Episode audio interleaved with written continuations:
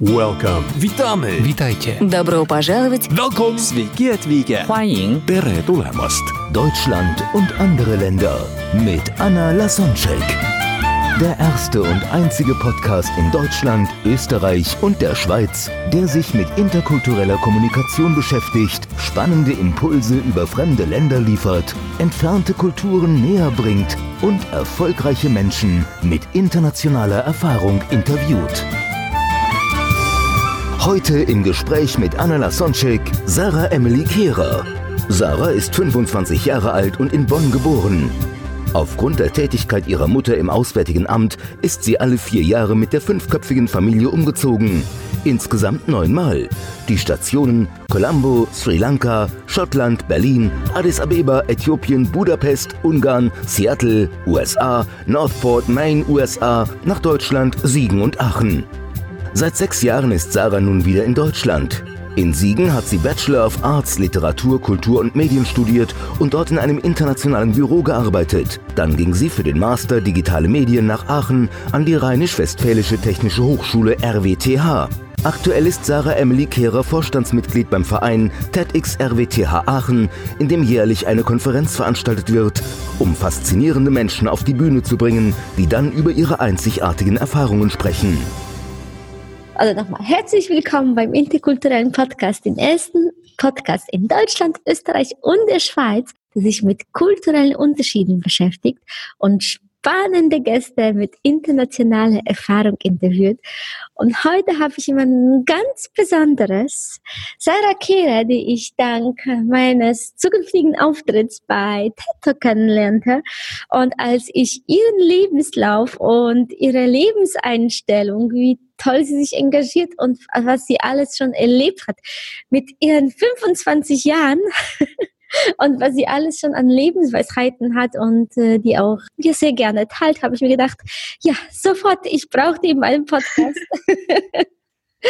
ja, als äh, Kind von äh, ja, Mutter, die für das Auswärtige Amt äh, gearbeitet hat. Natürlich hat äh, sie schon sehr früh mit drei Monaten zuerst mal nach Sri Lanka ausgewandert, dann hat sie in Schottland gelebt, sie ist sogar nach Deutschland zurückgekommen und vier Jahre in einer europäischen, europäischen Schule zu lernen. Und dann kam wieder Äthiopien. Und Budapest, wo sie dann ihr Abi gemacht hat und äh, nach Aus, Aufhand, Auslandaufenthalt in den USA ist sie dann wieder nach Deutschland zurückgekommen, um zu studieren und jetzt äh, schließt sie gerade ihr Bachelor ab und hat jede Menge spannende Stories zu verkünden. Liebe Sarah, schön, dass du da bist. Herzlich willkommen. Dankeschön. Ich fühle mich sehr geehrt, dass ich hier sein darf und sprechen darf. Und äh, sehr schön erzählt. Mein Lebenslauf ist lang und die wenigsten können sich den merken. ja, schön. Ich, ich, ich habe es mir aufgeschrieben. Das hätte ich mir auch so nicht gemerkt. Ja, sehr gut. Das muss man auch. Das muss man auch. Also ich stolper manchmal, wenn ich das erzählen muss. Das ja, ja. ja. Ich freue mich riesig. Ja, oft passiert, dass in Deutschland oder überall eigentlich auf der Welt, wenn man sich neu kennenlernt, ist die erste Frage, wo kommst du her? Und sie meinen meistens eine Stadt in der Nähe oder zumindest im selben Land. Und dann sage ich, Deutschland und dann sagen, ja, wir alle sind aus Deutschland, wo aus Deutschland und dann komme ich ins Stolpern und dann weiß ich immer nicht, erzähle ich jetzt alles und fülle ganze 20 Minuten oder sage ich einfach irgendeine Stadt, aber wenn Sie dann weitere Fragen haben, kann ich nichts dazu sagen. Dann kann ich vielleicht Berlin sagen, aber dann fragen Sie mich, oh, bist du zu dieser und dieser Schule gegangen und hast du dort und dort Abitur gemacht? Und ich sage, ah, äh, nee, doch nicht, ist doch nicht die ganze Geschichte. Muss ich doch die ganze Geschichte erzählen. Ja, ja, ja, ich bin mir sicher, wir kommen auf solche spannende Themen zu sprechen wie Wiederkehrphänomen, also diese auch mhm. Back-Cultural Shock genannt, was viele gar nicht ähm, sich bewusst sind, wie, wie herausfordernd das ist, wieder ins eigene Land zurückzukommen und was damit alles hereingeht, also auch über den Mikrokosmos und, und so viele tolle Sachen. Aber bevor wir äh, so in die Tiefe steigen, vielleicht magst du tatsächlich kurz von Anfang an deinen kurz den Lebenslauf zusammenfassen und ja. die, spannendsten äh, Erfahrungen rauspicken. Ich finde, ich finde schon das sehr wertvoll. Ja, also haltet euch fest, Leute, es könnte dauern. Also ich bin geboren tatsächlich in Deutschland. Leider steht auf meinem Reisepass nicht was Cooles wie Colombo. Meine Geschwister, bei denen steht auf dem Reisepass Geburtsort Colombo, Sri Lanka. Bei mir steht noch Bonn, denn ich bin in Bonn geboren, gegenüber von der Haribo-Fabrik. Und meine Mutter sagt bis heute, dass ich deshalb Haribo liebe und nach NRW zurückgekehrt bin hauptsächlich wegen den Gummibärchen.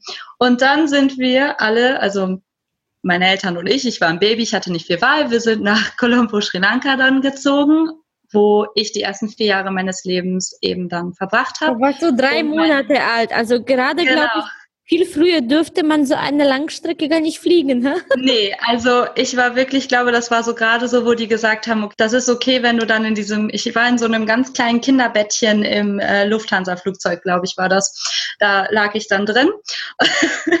und dann sind wir nach Sri Lanka, genau. Und dort waren wir vier Jahre und meine Geschwister sind beide dort geboren und hatte dann quasi zwei Geschwister, dann sind wir meine Eltern und meine Geschwister und ich nach Schottland gezogen, nach Edinburgh. Da, da frage ich gleich noch was zu, zu Sri Lanka. Hast du da ja. Erinnerungen? Weil meistens erinnern wir uns an die ja. Momente, die am emotionalsten waren. Und trotzdem, wenn ich zurückblicke, äh, woran kann ich mich erinnern, bis ich vier war? Da, das sind wirklich ganz wenige Situationen. Wie ist es bei dir? Also es ist sehr schwierig inzwischen, weil viele Geschichten, die ich gehört habe, sich ein bisschen mit den Erinnerungen vermischen und ich manchmal nicht so richtig weiß, sind das jetzt Erinnerungen oder wurde mir das erzählt? Aber es gibt schon so ein paar Sachen, an die ich mich erinnere. Zum Beispiel, wir hatten so eine Bananenstaude vorne und ich wollte immer die Bananen holen, wenn sie reif sind. Das Problem war, dass es Affen in der Umgebung gab, die einfach gerochen haben. Ich, ich hatte das Gefühl, die haben gerochen. Wenn ich diese Bananen holen will, kommen die auch. Und dann waren die immer vor mir da. Und das hat mich immer so gefuchst. Und ich wollte unbedingt diese Bananen holen, bevor die Affen kommen. das weiß ich noch. Und ich weiß auch noch, dass einmal war eine das war eine, ich, ich konnte nämlich, ich hatte so ein paar Begriffe, die habe ich immer so durcheinander gebracht. Und ich habe zum Beispiel das Wort Ratte und Schlange immer verwechselt. Und dann habe ich lange erzählt, dass in unserem Haus eine Ratte getötet wurde, aber es war eigentlich eine Schlange, die dann irgendwie halt entfernt werden musste, weil sie nicht man konnte sie nicht wegscheuchen und nicht fangen. Ja, und das habe ich dann immer rumerzählt überall, dass eine Ratte in meinem Haus, aber es war eigentlich eine Schlange, was ich denke später im Leben viel spannender klingt als eine Ratte, aber trotzdem, daran kann ich mich auch noch erinnern. Und an die Kokosnuss. Es gab so riesige Trinkkokosnüsse und die waren so lecker. Also das war so lecker. Da haben die einfach ein Loch reingemacht, Strohhalm rein und dann trinkst du die ganze Kokosnuss leer. Das war echt lecker. Daran kann ich mich auch noch erinnern. Also, also die Kinder in Deutschland wachsen ein, ein, wenig anders auf. Ein bisschen, ja, ein bisschen. Meinst du, dass dich das irgendwie geprägt hat? Also jetzt, wenn du, wenn du als erwachsene ja. Frau zurückdenkst und, und dich jetzt auch wahrscheinlich aus der Vogelperspektive siehst, äh, ich nehme dich sehr reflektierend wahr, äh, siehst du da schon Parallelen zu dem, wie du um, aufgewachsen bist? Auf jeden Fall, auf jeden Fall. Vor allem witzigerweise nicht nur, wie ich Dinge wahrnehme, sondern auch mein Körper. Ich gebe sehr viel Hitze ab. Das ist total lustig. Ich gebe sehr viel Hitze ab und mir ist sehr schnell kalt.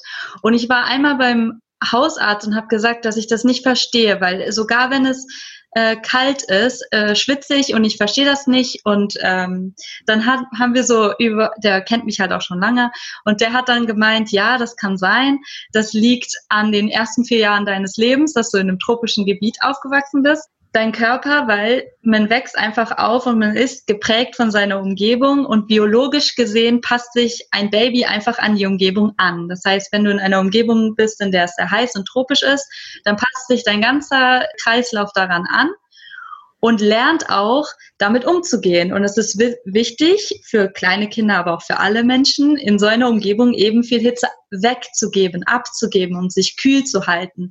Und nur weil ich dann quasi Jahre später irgendwo kaltes dann gelandet bin, das ist einfach dann quasi ein bisschen zu spät gewesen. Der Körper hat sich schon einfach an die Umgebung gewöhnt und gesagt, so ist es. Und er meinte, es kann wirklich sein, dass die ersten vier Jahre, weil die so prägend sind, halt immer noch für meinen biologischen Zustand heute quasi zuständig sind. Und ich finde das total absurd, weil ich jetzt so viele Winter schon durchlebt habe und immer noch denke, ja, eigentlich sollte ich die Hitze doch bei mir behalten. Überlebenstechnisch wäre vielleicht besser. Ja, aber auch wahrnehmungstechnisch, ich glaube, ich habe sehr viel andere Menschen auch aussehenstechnisch um mich herum gehabt. Meine Oma erzählt immer, dass wenn wir zu Besuch in Deutschland waren und ich war noch ganz klein, dann war sie mit mir im Supermarkt und ich bin einem Mann mit Turban hinterhergelaufen, weil ich dachte, ich kenne ihn. okay. Und dann musste sie mich einfangen und sagen, nein, das ist ein fremder Mensch. Aber für mich sahen alle fremd aus und er sah aus wie jemand, den ich kenne. Und ich wollte unbedingt zu ihm laufen. Weil das war für dich normal, ja? Da war das war für mich normal. Ja. ja. Und kannst du dich erinnern, wie dein Gefühl war? Hast du dich damals anders gefühlt, weil du anders ausgesehen hattest? In Sri Lanka war ich, glaube ich, zu klein. Da habe ich überhaupt nicht so wirklich, wirklich viel so selber bewusst wahrgenommen. Habe ich eigentlich das erste Mal als ich von Schottland nach Berlin gezogen bin. Das war auch der erste Umzug, den ich so wirklich wahrgenommen habe wo ich traurig war und das wusste, was passiert. Davor habe ich mich in Schottland vielleicht ein bisschen anders gefühlt, aber wir haben sogar den schottischen Akzent gehabt. Also wir sind da wirklich, äh, wir waren da drin. Wir, war, wir haben Schottisch gesprochen, wir waren auf einer schottischen Schule und ich weiß nur, dass einmal kam die Frage, deine Eltern sind doch deutsch, aber das das war auch nur einmal und irgendwie wirklich eine große Sache war das da nicht. Witzigerweise, das erste Mal, wo ich wirklich das Gefühl hatte, ich bin anders, war dann in Berlin.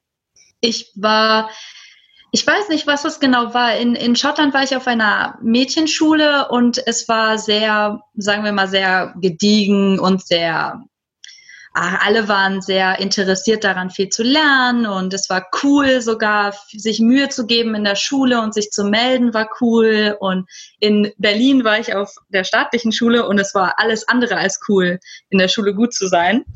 Und dann wurde man auch ein bisschen halt äh, gemobbt und gesagt, ja, warum gibst du dir so viel Mühe? Und da warst du acht, als du nach Berlin kamst, oder? Genau. Es wurde geprahlt, wenn jemand eine Sechs hatte und ich habe das überhaupt nicht verstanden. Ich habe ich hab, ich hab echt gedacht so, hä, wieso kann man stolz sein, dass man eine Sechs hat? Das war für mich so skurril und auch, also das war so ein wirklich seltsamer Wechsel für mich.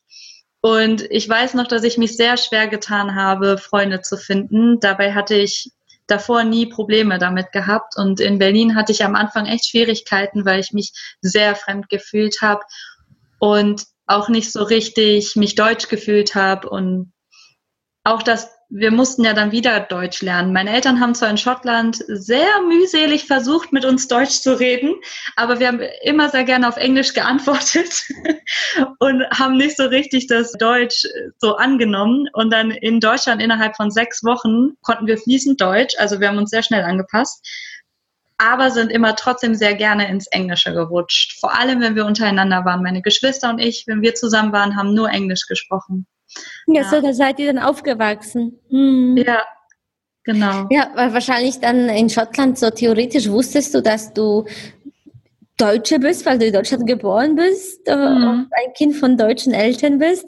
Aber dann erst, als du dann mit acht nach Berlin zurückkamst, hast du festgestellt, dass das nicht so ganz deins ist, dass du.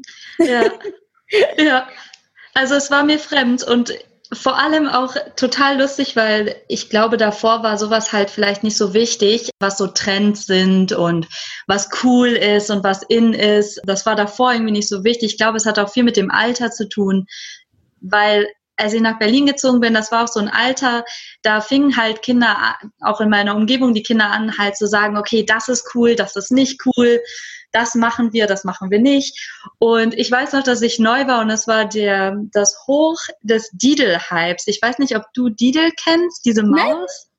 Das ist so eine Maus und ich weiß auch nicht genau, was die macht, aber die ist irgendwie, ich bin da hingezogen und es war so ein riesen Hype, dass jeder solche Blätter gesammelt hat mit so Bildern von dieser Didelmaus. Und ich bin angekommen in der Schule an meinem ersten Tag und ein Mädel kam zu mir und wollte nett zu mir sein und hat gesagt, hier, ich schenke dir so ein Blatt. Und ich war so, wow, da schreibe ich direkt einen Brief, habe so angefangen darauf zu schreiben und alle sind komplett ausgerastet. Ich dachte, was passiert jetzt? Die so, man schreibt nicht auf diesen Blättern, du hast es kaputt gemacht. Und ich war nur so, hä, was habe ich gemacht? Ich habe doch nur, ich wollte nur einen Brief schreiben. Und dann wurde mir erklärt, dass diese Blätter getauscht werden. Und wenn man drauf schreibt, kann man es nicht mehr tauschen tauschen. Das heißt, sie hatte mir ein sehr wertvolles, sehr seltenes Blatt gegeben und ich habe es ruiniert, weil ich habe drauf geschrieben. Ja, ich weiß nicht, glaube ich, was du meinst. Das habe ich auch gesammelt in Polen. ja, weil ich war einfach so, ich war einfach, ich wusste das einfach nicht und ja, ich habe mich direkt unbeliebt gemacht und ich wusste das gar nicht. Ja, das war ja, das, äh, wenn ich das jetzt Leuten erzähle, lachen sie alle, weil sie alle diesen Didel-Hype sich daran erinnern, dass wir da auch mitgemacht haben. Und ich bin halt reingerollt und wusste nicht, was das ist. Ja, ich kann mir vorstellen, dass es nicht einfach war, auch weil, weil es Berlin war, was sowieso ja. eine Stadt für sich ist und ähm, meistens ja. ist die Hauptstadt sowieso ein bisschen anders als der Rest des Landes.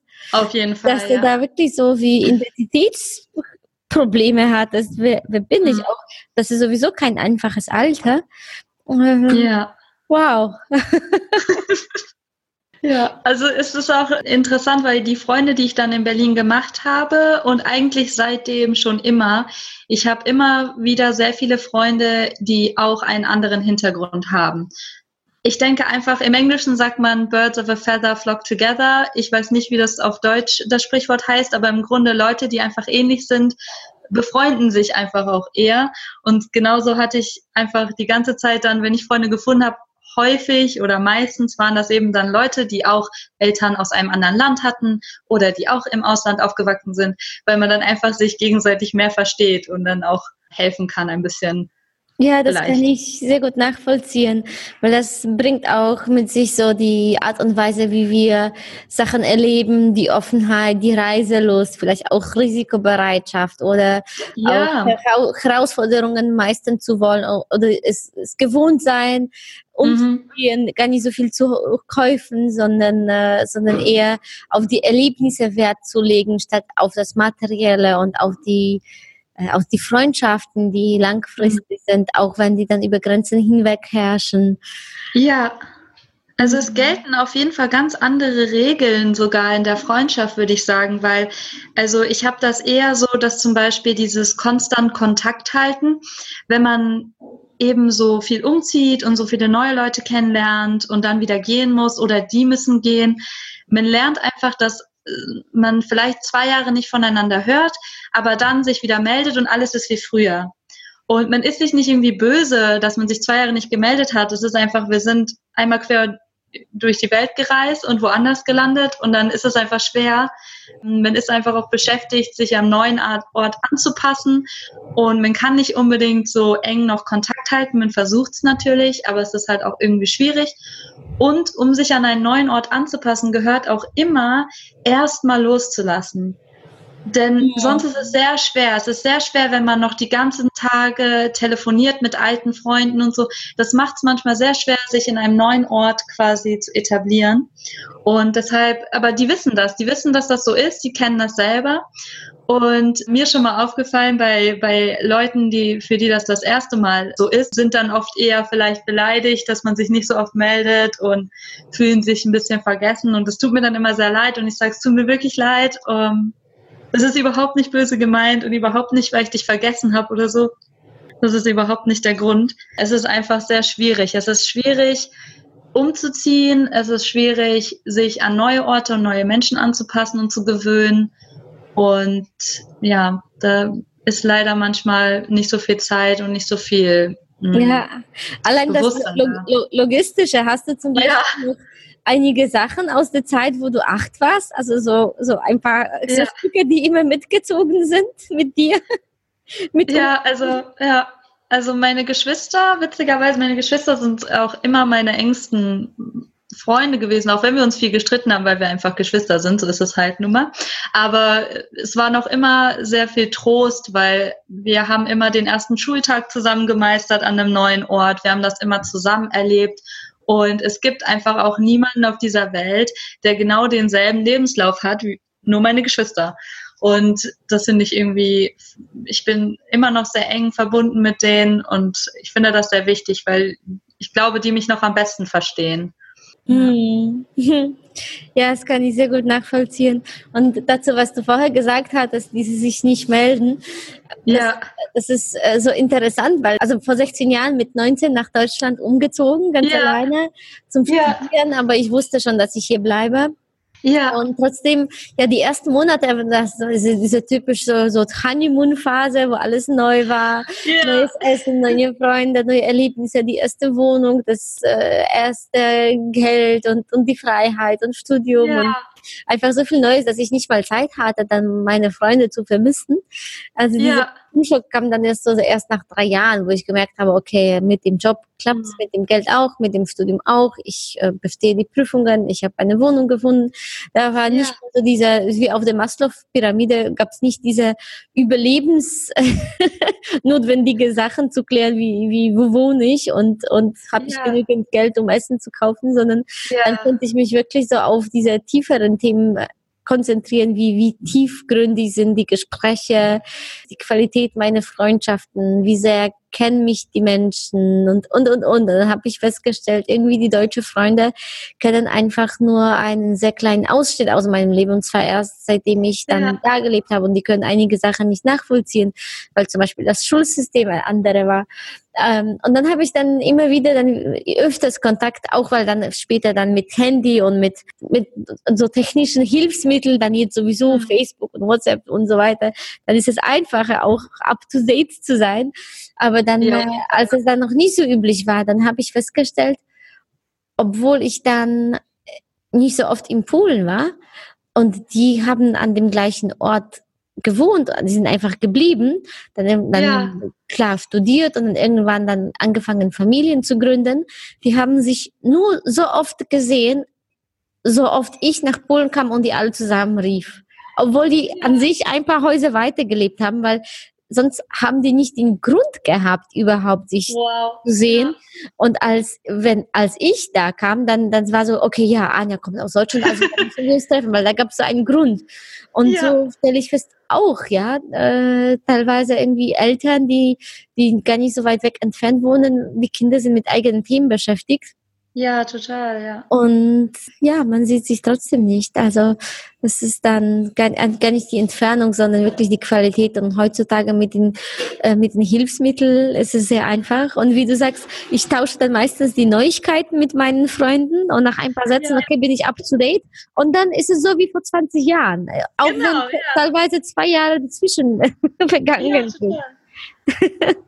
Ja, das ist echt, das sind auch die Freundschaften, finde ich, die einfach, das ist der Beweis, dass diese Freundschaft hält. Es ist einfach auch so, dass ich das erste Mal, ich dachte immer, das wäre dieses, dass man sich auseinanderlebt oder dass man irgendwann nicht mehr so viele Gemeinsamkeiten hat. Ich dachte immer, das liegt in meinem Fall daran, dass ich eben wegziehe und dass ich mich dadurch verändere. Und das war echt ein bisschen vielleicht sogar arrogant, weil ich habe immer dieses Bild gehabt, okay, wenn man an einem Ort bleibt, dann bleibt man gleich. Und ich hatte auch ein bisschen diese Fantasie, dass, ach, würde ich doch nur an einem Ort bleiben, dann wäre mein Leben ein bisschen stabiler, meine Emotionen wären vielleicht ein bisschen stabiler, ich hätte nicht so viel Trauer und so, weil ich mich verabschieden muss und so. Aber ja, Abschiede mag ich, mag ich bis heute. Ich, ich, hasse, ich hasse es so sehr. Bis heute ist es das Schlimmste, sich zu verabschieden oder das. Aber dann jetzt, seitdem ich sechs Jahre und das ist das längste, was ich jemals in einem Land verbracht habe, seit sechs Jahren in Deutschland lebe, habe ich festgestellt, dass es ändert nichts. Auch wenn man an einem Ort bleibt, man verändert sich. Und man, und es gibt Freundschaften, die halten und es gibt Freundschaften, die nicht halten. Und alles hat seinen Grund. Und irgendwie fand ich das für mich, das war so ein bisschen auch gleichzeitig schwierig, das zu akzeptieren, weil ich einfach dachte, die Lösung ist, wenn ich an einem Ort bleibe. Die Lösung all meiner Probleme ist, wenn ich an einem Ort bleibe und mich nie wieder bewege. Also wie und, einige ein Träumen von Fernreisen und du hast davon geträumt, mal endlich genau. an einem Ort zu leben.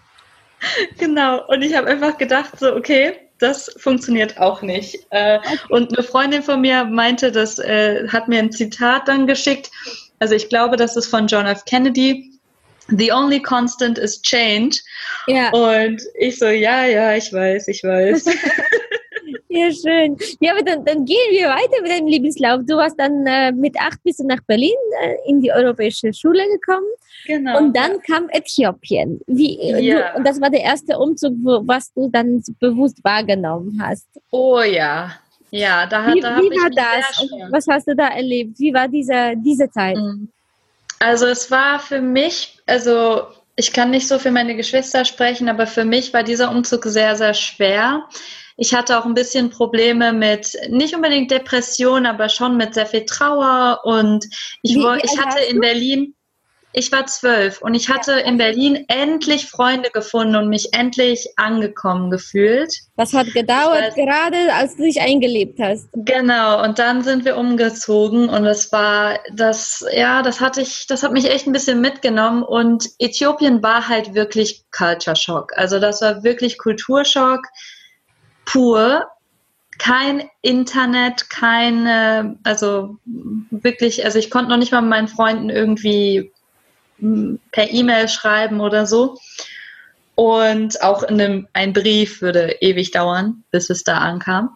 Ich hatte trotzdem noch Kontakt zu einer Freundin, mit der bin ich immer noch befreundet, in Berlin, die sogar nach Äthiopien gekommen ist, um mich zu besuchen. Das weiß oh. ich noch. Das war, das war wirklich schön. Aber Äthiopien ist halt, also viele Leute wissen nicht so richtig, die wissen nicht so viel über Afrika allgemein. Es wird auch nicht so viel über die einzelnen Länder gesprochen, finde ich, in Europa. Es wird oft als Afrika bezeichnet und dann nicht wirklich auf die einzelnen Länder eingegangen. Aber Äthiopien ist eins der ärmsten Länder, aber die Kriminalität ist sehr gering. Also wenig kriegerische Auseinandersetzungen, also eigentlich sehr friedlich außer an den Grenzen, weil es Grenzen, also die Grenzen an Somalia und an Eritrea und dadurch haben sie gar keinen Zugang zum Meer.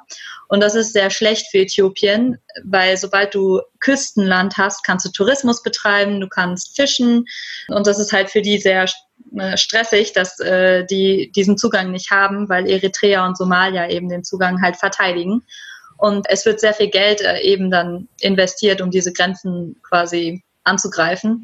Aber in Addis Abeba, wo wir waren, das ist die Hauptstadt, das ist 2500 Meter Höhe, wenn ich mich recht erinnere. Also relativ mildes Klima eigentlich, also gar nicht so heiß. Und sehr viel Regen. Also wir hatten auch eine große Regenzeit und eine kleine Regenzeit. Und dazwischen in, in der heißesten Zeit waren es um die 30 Grad. Das war quasi so um Weihnachten herum. Das heißt, unser Weihnachten war sehr warm. Und wir waren quasi am Pool und das war Weihnachten. und abends, wenn es dann dunkel war, konnte man ein bisschen so, so tun. Wir hatten einen künstlichen Baum und dann haben wir halt die Kerzen angemacht und dann so getan, als wäre es kalt. das war unser Weihnachten. Und Äthiopien ist halt auch kulturell und von der Entwicklung ganz anders. Also davor an Sri Lanka kann ich mich nicht so sehr erinnern, deswegen war Äthiopien für mich das erste Mal halt ein Entwicklungsland so zu sehen und halt auch mit bisschen Bewusstsein, weil ich war ja zwölf und ich konnte mir schon, ich habe mir schon viele Gedanken um, über die Welt gemacht und wie es den Leuten geht.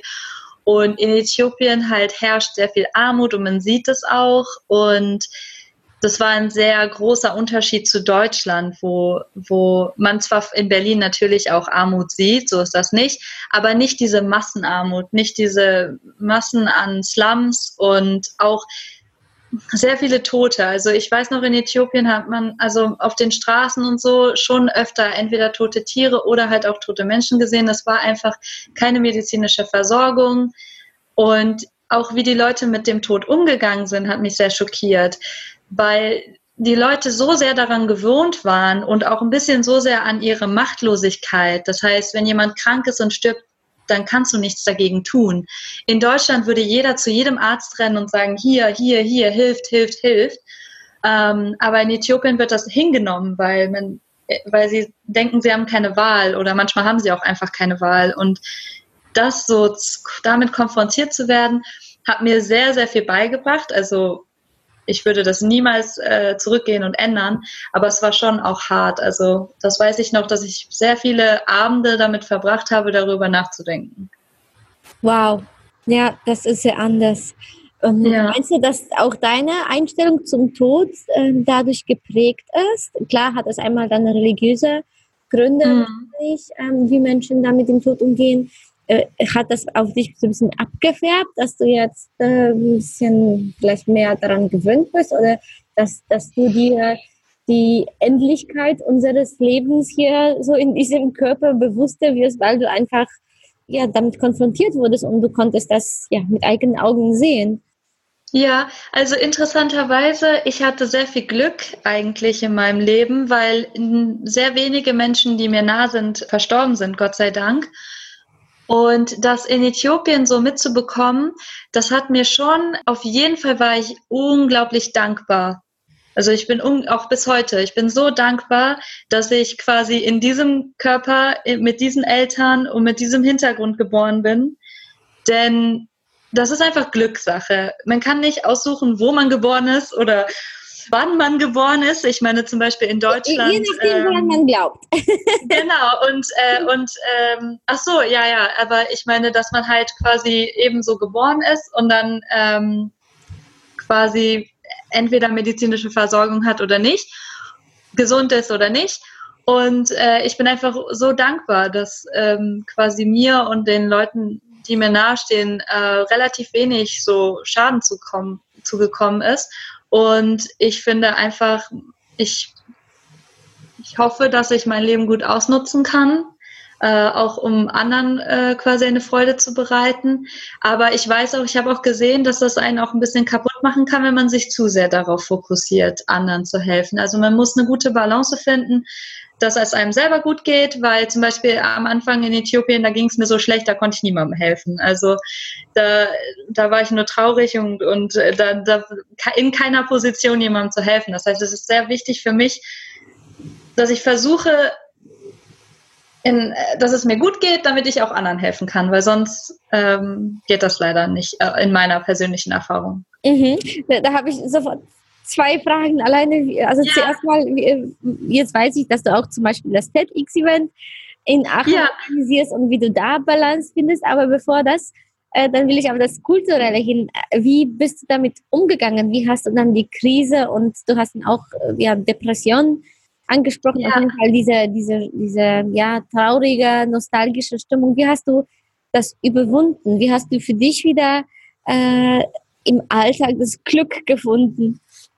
Also mein, ich habe das Glück, mein Vater ist Psychologe und äh, er hat das auch gesehen und er hat sehr viel mit mir gesprochen und auch meine Eltern waren immer sehr hilfreich und sehr unterstützend und ohne meine Familie, ich glaube, ohne meine Familie, das hätte auch einfach nicht funktioniert. Es ist schwer, mit einer Familie umzuziehen. Aber wenn dann in der Familie Krisen herrschen, dann, dann, dann ist das noch schwerer. Und ich hatte einfach das Glück, meine Eltern waren wie so ein Felsen. Die beiden zusammen bis heute, so, die kriegt man nicht auseinander.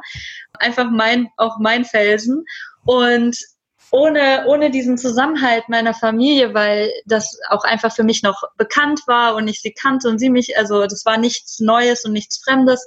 Und an das habe ich mich echt äh, dann gehalten. Und mein Vater hat auch immer gesagt, er wollte mir immer das Positive zeigen. Er hat immer gesagt, komm, wir gehen raus, wir gucken uns die Stadt an, wir sprechen mit den Leuten, wir machen, wir gucken uns Kirchen an, die es hier gibt, wir reisen und das hat, finde ich, sehr geholfen, weil es hat so diese Hemmung genommen und diese Angst vor dem Fremden und dieses, ah, ich muss mich in mein Zimmer einschließen und gehe nicht mehr raus, weil das ist alles so seltsam, sondern geh auf die Leute zu, lern sie kennen, weil dann irgendwann kennst du es. Es ist nur fremd am Anfang und wenn man sich damit beschäftigt, dann irgendwann wird es nicht mehr fremd sein. Und das war so seine Lösung. Und ich fand das immer sehr hilfreich. Einfach auf Leute zugehen. Man ist zwar, man wurde ins kalte Wasser geschmissen, aber jetzt ist man im Wasser, dann kann man auch schwimmen. So, einfach, ja. einfach drauf los. Einfach ja. drauf los.